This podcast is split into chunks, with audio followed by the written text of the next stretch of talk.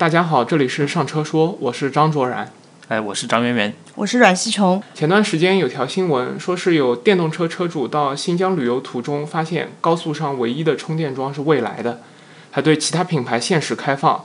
那么这个车主就直呼蔚来没格局，也引发了网上比较热烈的讨论。最近几年的节假日，电动车长途出行的充电困难一直是很热议的话题。目前正逢暑期，那么很多人都选择这个时间点出游。现在电动汽车销量上来了，自然而然会有人尝试用电动汽车自驾出游一下。但是因为续航的关系，电动汽车跑长途出行还是比较麻烦的，需要半途找服务区或者公用充电桩充电。那么刚才我们说的这个新闻，其实就是高速路上公用充电桩缺少，充电桩限时限品牌开放，本质上呢就是电动汽车续航焦虑、补能焦虑的体现。所以我们今天就来聊一下这个话题。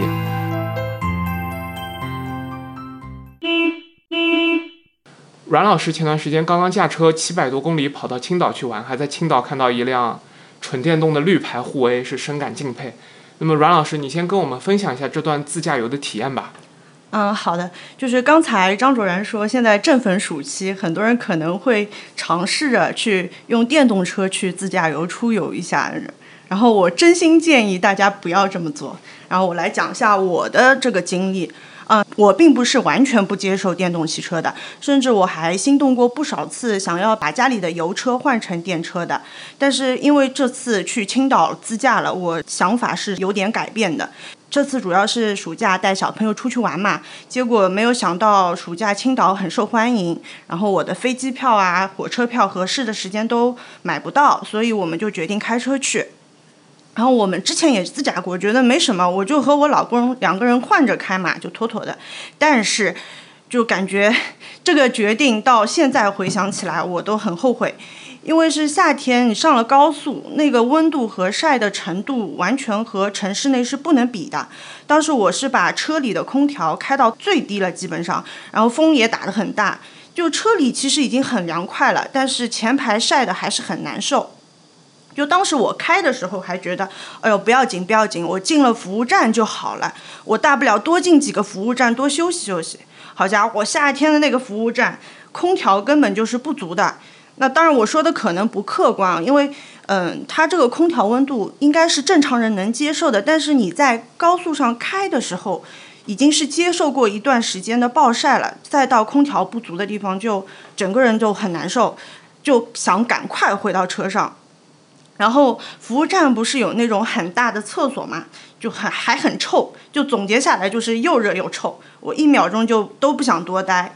然后这个时候呢，我就联想到了充电。我当时开的是油车嘛，我就很庆幸我自己开的是油车。因为我在停车的时候也看到了很多充电桩，因为我去的时候就是那种国庆或者春节这种节假日，它的充电其实基本上不用排队的。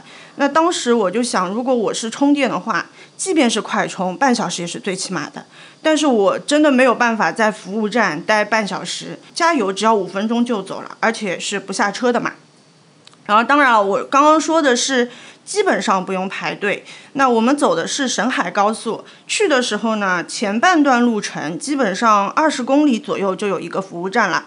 那但是到后半段的时候，只有五六十公里才有一个服务站，它的数量明显少了。那么相对的人就多了，油车停车位都要找一找才能找到。那充电是要排队的。我在导航上看了看排队的时间，大概是二十分钟到三十分钟左右，加起来算算，嗯，最起码一小时才能走，不敢想象。其实我之前也有过短途的自驾游。呃，是开着电车，是坐我朋友的电车啊，去嗯上海周边去玩的。当时充电也是差不多半小时，我们是正好在服务站吃饭的。嗯，那时候感觉还不错，但是那个时候是秋高气爽，那这次夏天就瞎了。所以就是我我建议大家夏天开电车还是慎重考虑。就通过这次的旅行啊，我就觉得你说电车不能跑长途吗？能跑的，但是体验。从目前为止来讲，我觉得还是没有油车好。我先不说续航够不够，也不说服务站的充电桩够不够，要不要排队？我觉得很重要一点还是要快充，能不能像油车一样五分钟就能走？我觉得是一个很重要的刚需。然后我就想，我是通过这次旅行，也是觉得家用车最理想的组合啊，就是两辆车，一辆大一点的车，呃 SUV 啊或者 MPV，它可以用来长途，用来旅游。这个还是要用油车。嗯，平时上下班的话，我觉得可以用一辆小的电车。嗯，好，谢谢阮老师。然后，因为我们报社里多数同事呢都比较 old school 一点，然后大家基本都是燃油车车主，所以我们这次也特地节目找来了张媛媛老师，是我们这里比较少有的纯电动车车主。张老师，你平时用车的充电体验怎么样？你有驾驶过电动车跑高速、跑长途吗？哎，好的呀，我就介绍一下我的日常用车情况吧。首先我说一下日常补能，我现在补能呢，基本上只有两个场景，一个是加充，一个是在外面使用快充或者叫超充。加充的话呢，就是就比如说我每天回家，如果觉得续航里程不够了，我就把那个加充桩连到我的车上，然后预约充电。这时呢，它是享受分股电价的，它的分股充电时间是晚上的十点到次日的六点，这个补能呢几乎就是无感了。就你回家只要把那个充电枪插上电车就可以了。然后还有呢，就比如说周末、周日我去带孩子去外面吃饭，那我家附近正好有一个比较大的商场啊，因为我自己开的是智己 L 七嘛，每次我去这个商场吃饭，然后就去停到它的专有的充电桩前面，然后进行快充，基本上一个小时也就充满了。每次基本上我只要过去吃个饭或者去玩一玩，走的时候基本上电就满了，所以说这个补能体验也是非常不错的。我呢这辆智己 L 七呢，它是九十度电，它的标准续航 CLTC 里程是六百十五公里，但是因为是夏季嘛，我每次上下班高峰比较晒的情况下，空调我打到二十二度，分量四档的话，呃，基本上百公里电耗是在二十左右。也就是说，基本上我一个充满的电量能跑四百多公里的续航，基本上实际里程相比 CLTC 打了一个七折左右。然后呢，我再说说电车高速体验。我呢，说实话，我开电车上高速的情况比较少，还是以室内为主的。我最远去过的地方呢，也就是苏州。然后续航里程来回其实完全可以覆盖这个路段的，高速体验其实很不错的。就是如果像我这样来回是在你的续航里程范围内的，我觉得高速体验非常不错的。因为一是它的 NVH 做的非常不错，第二因为智己 L 七呢它有高速 NOA，也可以缓解我的驾驶疲劳。这一点，呃，我觉得相比燃油车、纯电车，至少我自己开的这辆智己 L 七纯电车高速体验是非常好的。最后呢，我再来讲讲电动车适不适合开上高速这个话题吧。其实我跟阮老师差不多，前一段时间我也是从上海自驾去了一下霞浦，基本上也是六百多公里。但是呢，我没有开我的自己纯电车，我是和同学一起出去的，两家人一起租了一个 G L 八。因为之前呢，我做了一下功课，其实一路上充电桩是有，但是我去的几个比较小的地方。比较小的县城，它的当地的充电桩是比较少的。我住的几个地方，比如说民宿啊或者酒店啊，我也打电话问过他们，他们也说有的地方是没有这个充电桩来提供的。所以说呢，我最终还是选择了租了一辆燃油车出行。你们这次都几个人开啊？你们？我们其实两个人开。我到底是两家人家各开一辆，还是租一辆？如果是各开一辆嘛，我估计也开我的自己。嗯，就是啊，你你你敢开的，我都不敢。不敢开的，就是不敢。就是你跑那么远，你敢拍的？比方我们那天早上七点出发的，开到中午，你肯定要找个休息站吃吃中饭的。那我就找一个那里有充电桩的休息站，充一下，充个大概我们吃个饭吧，最起码半个小时。半个小时三刻钟，基本上我也充满了。充不是充电的话，就是它你这个攻略，就比如说我现在不是在手机上，比如输一个目的地，它旁边服务站都会写充电桩有多少个的嘛。你还是要专门去找自己的充电桩啊。我不用找自己的，开自己的自己。那我我要多做一个功课，就是我要把我的充电行程也规划好。所以说，呃，具体呢，你说电车适不适合开上高速，我觉得还是要分情况讨论的。就比如说，我觉得如果它的补能体系非常完善的，就比如蔚来有换电站，它真的是可以做到和加油差不多的体验，我觉得未来车主开高速绝对是 OK 的，特别是你去比较大的城市，这完全是没有问题。它的高速充电呃换电网络都是覆盖的。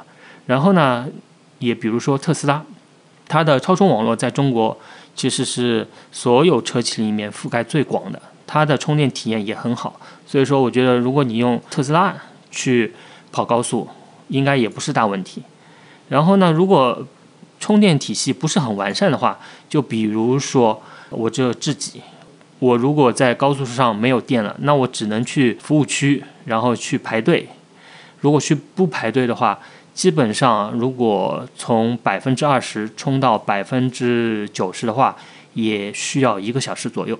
这个体验就相比燃油车来说的话，不是那么好了。你在那个开的时候去自驾的时候，你有看到服务站有换电的或者有那种超充的吧？我好像没看到。有的，有的，有的。它不是每一个服务区都有这个充电站的，但是大多数有的。然后我去的很多加油站，它里面也有那个充电站的。换电你看到过吧？换电我一个都没看到过。呃，换电站它不一定是在高速服务区里，它会引导你下服务区，然后再有一个特定的地点，它不一定是在那个对服务区里面的。这样子的，所以说我感觉自建的一个充电的服务体系还是蛮重要的。对对对。好的，感谢张老师。我们大家也听到，其实这个补能的体验其实还是相对来说比较不错的。那么我们正好聊到电车的时候，我们这里先纠正一下大家一个误区。现在很多人觉得燃油车之所以没有里程焦虑，是因为加油站的铺设已经相当完善，然后相对的充电桩的铺设是比较少的，数量不够用。但其实简单推算一下，发现我们国家充电桩的数量今年已经超过加油站的油枪了。啊，根据中国电动汽车充电基础设施促进联盟公布的数据，今年上半年我国公共充电桩的数量已经达到二百一十四点八万台。但是这二百一十四万台公共充电桩里面，大多数都是分布在城市里、小区、商场这种地方，高速公路服务区的这个充电桩数量还是很少的，大概只有不到三万台是部署在高速公路沿线。所以最直接的缓解办法就是对症下药，直接去增加高速公路充电桩的数量。呃，那么另外方法呢，就是从车端上发力，比如说是针对电动汽车跑高速的这两个痛点，一个是续航不足。另一个，也就是刚才提到的充电时间相对还是比较长的，会影响出行体验。从这两个痛点出发，一些新的技术就诞生了。很多车企现在大手笔投入的都是比较前沿的两项新的技术，一个是固态电池，另一个就是我们现在提到的八百伏高压快充。这两项技术也请阮老师和张老师给我们讲一讲吧。嗯，好的，就是这两个技术，其实一个是实现超长续航，一个是实现超级快充嘛。这两项技术我都十分期待。就如果它搭配起来上车的话，嗯，或者我们刚才说的长途对电车来说就不会再是痛点了。啊，我这边先介绍一下固态电池。嗯，先来科普一下什么是固态电池。我们现在说的锂离子电池都会用到电解液。然后正负电极材料在电解液中相互交换离子，它就产生了电能。那在充电的过程中呢，锂离子会经过还原反应啊，它会形成树枝状的金属锂晶体。那这个晶体就会刺穿隔膜，然后造成内部的短路。所以我们说电池包的能量密度一高，它的安全就成了问题。嗯，我们之前呢有一期节目，请到过机动车检测中心的专家来聊过电池。当时我们也在讨论，我们买车到底选三元锂好还是磷酸铁锂好？就你会发现，它其中两个电池，一个的优势是能量密度高，另一个优势就是更安全。它两者本身就是一对矛盾体。但是固态电池它就能解决这个矛盾，因为它把电解液变成了固态的材料，那么它就不会有漏液啊，或者我们前面提到的晶体穿刺的问题存在。嗯，它的安全问题解决了，那么我就能大胆的去提升能量密度了，车的续航里程就能大幅的提升。那它能提高到什么程度呢？未来前段时间它更新了用户的手册，里面六款车型的手册中添加了固态电池的信息。它这个固态电池是一百五十度电的，李斌号称搭载固态电池的 ES 六续航是可以达到九百三十公里，ET 七的续航可以超过一千公里。那上汽也表示，明年固态电池也要上车啦。现在测试车辆的续航里程在。一千零八十三公里。那这个数据和我们目前市面上普遍的五百啊、六百公里，它不是一个数量级别的。那有人说我的续航长了嘛？那我电池大会不会车很重？我们拿未来的嗯公布的一些数据来做个对比啊。未来之前宁德时代提供的一百度电池啊，现在一百五十度的固态电池，这两个对比，固态电池的单体数量是之前的四倍，但是它的重量只增加了二十公斤，也就是差不多一个五六岁小孩子的重量，这很划得来，而且它的能量密度已经超过了宁德时代鼎鼎大名的麒麟电池。刚才我们提到了宁德时代，就也让我想到了另一个关注点，就是新的技术它不仅仅是我们体验发生了变化，其实背后整个市场格局也会发生变化。就像我们提到电池，最快想到的龙头老大是宁德时代、比亚迪等等，但是随着固态电池这个技术起来了，那现在整个行业市场也在变化。我们固态电池国内的四大头部企业并不是宁德时代和比亚迪，他们四大企业分别是北京未来、江苏青陶、宁波丰锂、台湾辉能。未来是和北京蔚蓝合作的，然后上汽是和江苏青陶合作的。当然，比亚迪啊、宁德时代、新旺达等都在布局固态电池，都在研发。但是我觉得这个还是要关键看量产的情况，因为实验室研究出来是一码事，量产是另外一码事。当中它有巨大的鸿沟是需要迈过去的。固态电池关键的核心，一个是材料的创新，另一个就是工艺，它如何保证它的合格率、一致性等。那现在。未来，上汽都已经明确表示固态电池要上车了。上汽还表示，不仅明年上车，到了二零二五年，也就是后年，还要在入门级产品上用固态电池，形成十万辆级的规模。如此看来，这两年会是固态电池的上车元年。再看看背后的电池供应商，玩家也会发生变化。张老师，您刚才提到的快充，您的那个智己 L 七是四百伏快充还是八百伏快充呢？呃，智己 L 七是四百伏的。哦，好，那您能给我们介绍一下这个关于八百伏快充吗？哎，可以的。呃，那么我首先给大家介绍一下吧，什么是八百伏快充技术？简单来说呢，八百伏快充呢就是一种高压直流快充技术。传统的电动车呢，一般都使用的是四百伏的电压，而八百伏快充系统呢，可以提供更高的电压和功率，从而实现更快的充电速度和更高的充电效率。呃，此外呢，八百伏快充系统采用了更高的电压和更小的电流充电方式，可以减少电能损耗和充电时间。由于八百伏系统的电压较高，需要特别设计电缆。连接器、电池管理系统来满足高电压充电需求。其实呢，在二零一九年，保时捷就率先量产了八百伏高压平台电动车 Taycan。然后呢，像现代、比亚迪、长城、广汽、小鹏等主机厂也相继推出了八百伏平台。所以说呢，目前全球已经推出或者确定即将推出八百伏系统的汽车品牌多达二十多家。从理论上来说，依靠八百伏高压快充，电动车有可能变得像燃油车一样，补能几分钟就可以续航好几百公里，效率高还方便。但是这里要说但是了啊，八百伏高压快充也并不是在充电的所有时间段都能达到最高充电功率。如果想要达到最高充电功率，那么温度、电池电量，还有是否有其他车辆一起在充电。等等条件都会影响它是否能达到这个最高充电功率。就比如说小鹏 P9 吧，它是搭载八百伏快充系统的，但是如果你想在它的超充站达到它的最高功率，必须满足这个站只有你一辆车在充电，其次温度适宜，再次你的电池电量必须是在某个范围内。就比方说。电池在百分之三十到百分之七十之间，它才能达到这个最高的充电功率，等等都会限制它的那个充电功率。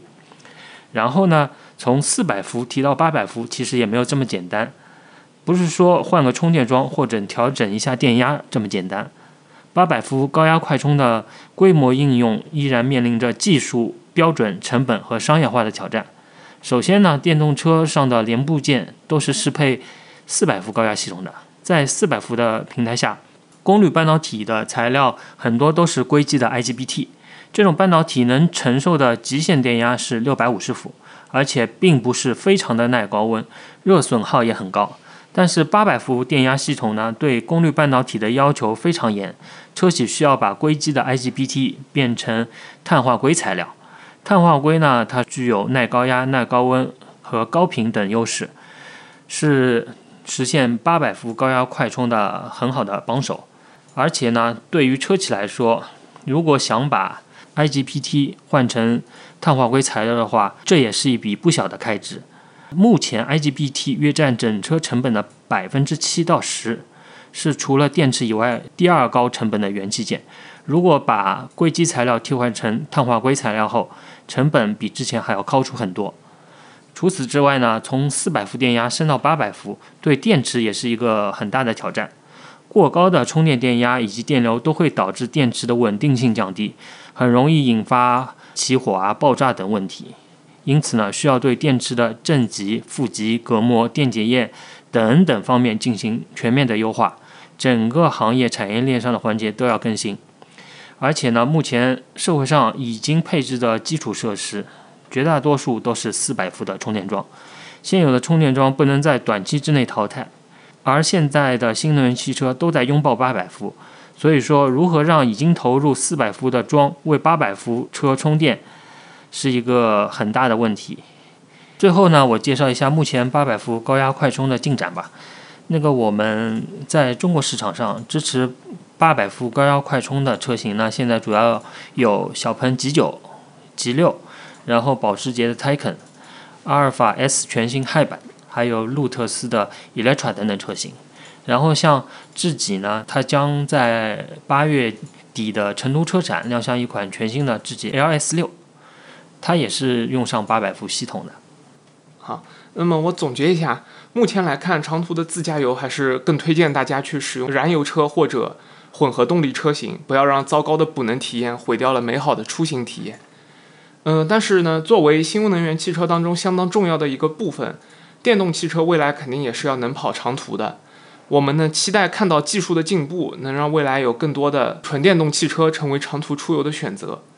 那么再说回来，如果大家就一定要有这个纯电动汽车出行的执念的话，根据我问下来得出的几个结果。最好还是选择有快充口或者长续航或者有换电功能的车，这些车的出行体验呢相对较好，是目前比较适合长途出行的纯电动汽车。感谢大家收听本期上车说，不知道各位听众有没有电动汽车长途出行的体验？如果有印象特别深刻的体验，或者对我们刚才聊到的电池补能、八百伏快充技术的内容感兴趣的话，欢迎在评论区与我们分享。我们下期再见。